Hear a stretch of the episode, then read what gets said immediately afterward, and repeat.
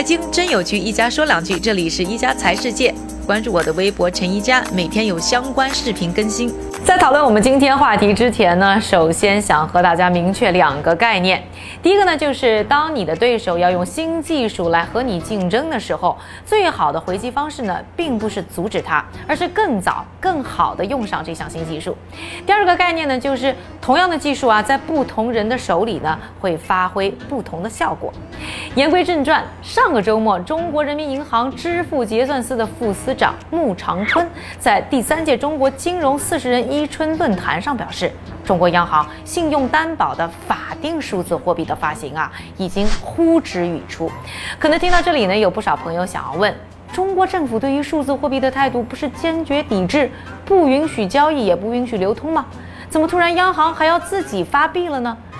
首先啊，要说中国央行呢，其实研究数字货币已经有五年之久，去年呢就开始为发币做准备，也算是有备而来。另外呢，今年脸书做靠山的 Libra 的白皮书一发啊，对于全球各地央行们绝对是起到了倒逼他们出招的作用。脸书呢打的算盘啊，是让自己的用户未来呢都用他们发行的稳定币 Libra 来转账和消费。这个啊，不是明摆着来抢央行们的饭碗吗？所以难怪呢，全球的央行们呢都如临大敌，集体抵制。而最好的抵制方式呢，自然就是我比你玩的更好，玩的更早。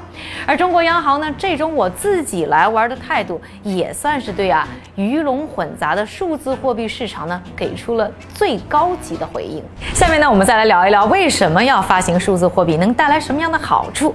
从穆副司长的表态来看啊。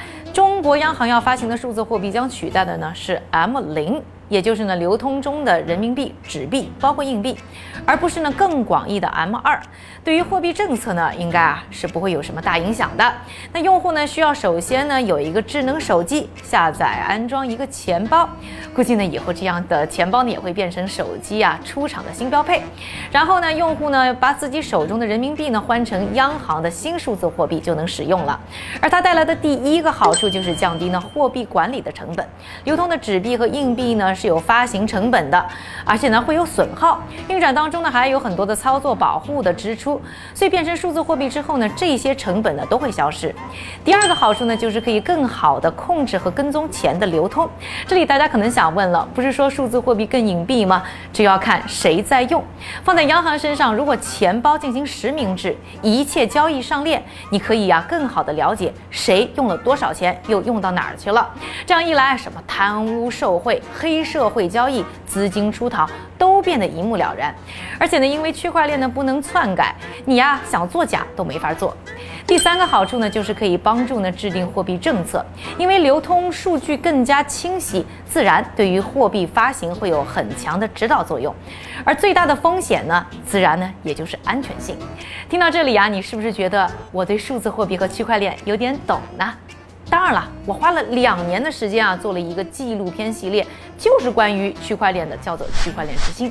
这里呢要上一条硬广，你不但呢可以在腾讯、优酷上看到我们《区块链之星》的中文版，从本周开始啊，美国、英国的朋友呢还能在亚马逊的 Prime Video 上看到我们的英文版 Next Blockchain。